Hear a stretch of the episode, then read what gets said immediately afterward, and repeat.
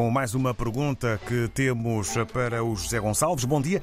É verdade que os maiores bancos centrais influem entre eles e praticamente pesam nas decisões dos outros? Sem dúvida que os grandes bancos centrais têm influência sobre os outros bancos centrais e têm influência entre eles a nível dos bancos centrais de topo.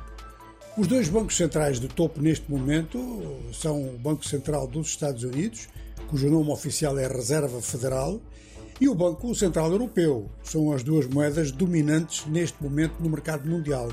Não quer dizer que, primeiro, isso não se altere, e em segundo lugar, que uh, bancos centrais de outras moedas também importantes não influam. Por exemplo, o Banco de Inglaterra tem influência.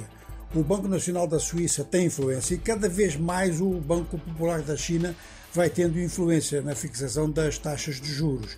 Isto porque taxas de juros condicionam não só o consumo interno no combate à inflação, mas se, as, se, os juros sobem muito, esses mercados tornam-se atrativos para quem quer fazer especulação, por exemplo, com depósitos a prazo.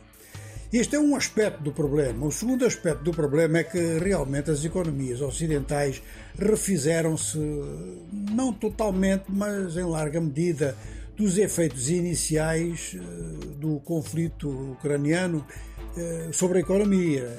Esses efeitos provocaram inflação por fatores eh, de energia. Os fatores de energia, isto já vinha até da pandemia, causaram agravamento nas condições de abastecimento de base do agroalimentar. A soma das duas parcelas deu alta de inflação. Mas as economias ocidentais foram se recompondo, inclusive com o apoio de economias latino-americanas e economias asiáticas, sobretudo.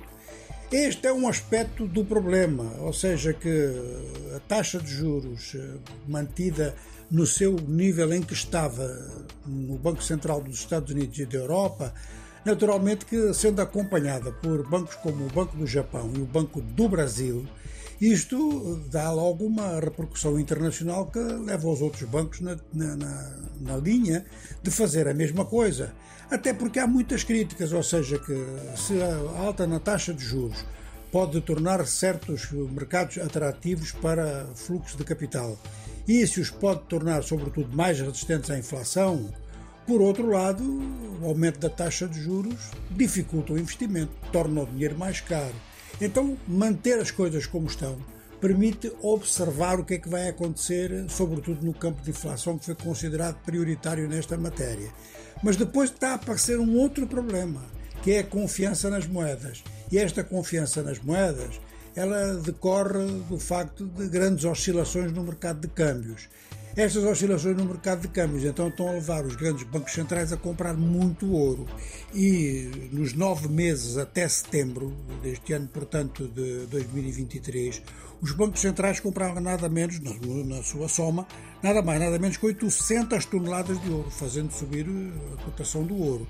E o país que mais compra ouro é a China, comprou mais de 10% deste total, 87 toneladas os bancos e também os países e o seu poderio aqui com o José Gonçalves. Um obrigado, bom dia.